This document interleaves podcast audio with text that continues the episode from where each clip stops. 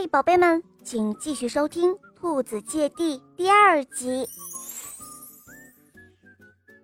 大熊推着小推车来取他的一半收成了，可没想到这一次兔子种的却是麦子，上面的麦穗全都被兔子拿走了，剩下的下面一半都是不能吃的麦秆儿，这可把大熊气坏了。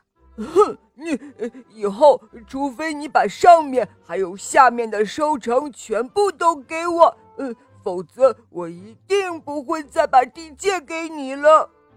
大熊气冲冲地说完走了。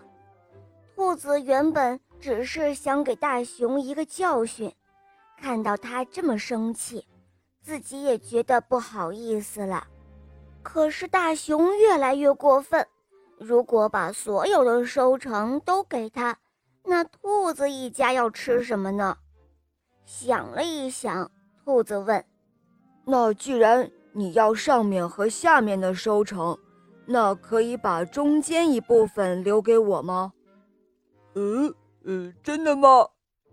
大熊转着眼珠子，掰着手指头，他心里想：“呃，这个傻兔子。”呃，中间除了静还能有什么呢？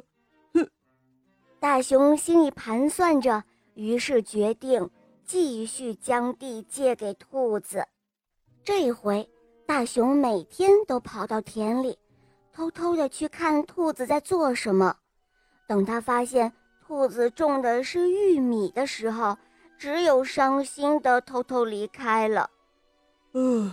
都是我自己不好，呃，一直想占兔子的便宜，这一次，嗯，又别想分到东西了。大熊越想越后悔，大熊的一举一动，其实啊，兔子都看到了。这一天的早上，大熊醒来，他打开大门，发现门口有一大篓子玉米。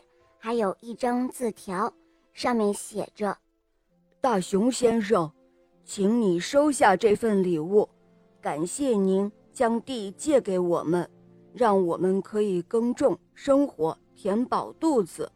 你的朋友兔子敬上。”大熊微笑着收下了兔子的礼物。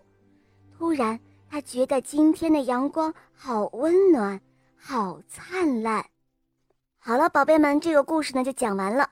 这个故事告诉我们，分享就要慷慨的和朋友分享，那样可以得到美好的友谊，也会得到他人真诚的回报。好了，宝贝们，如果你有想听的故事，可以在微信公众号搜索“肉包来了”，加入我们，在那里找到我，来告诉我你想听的故事吧。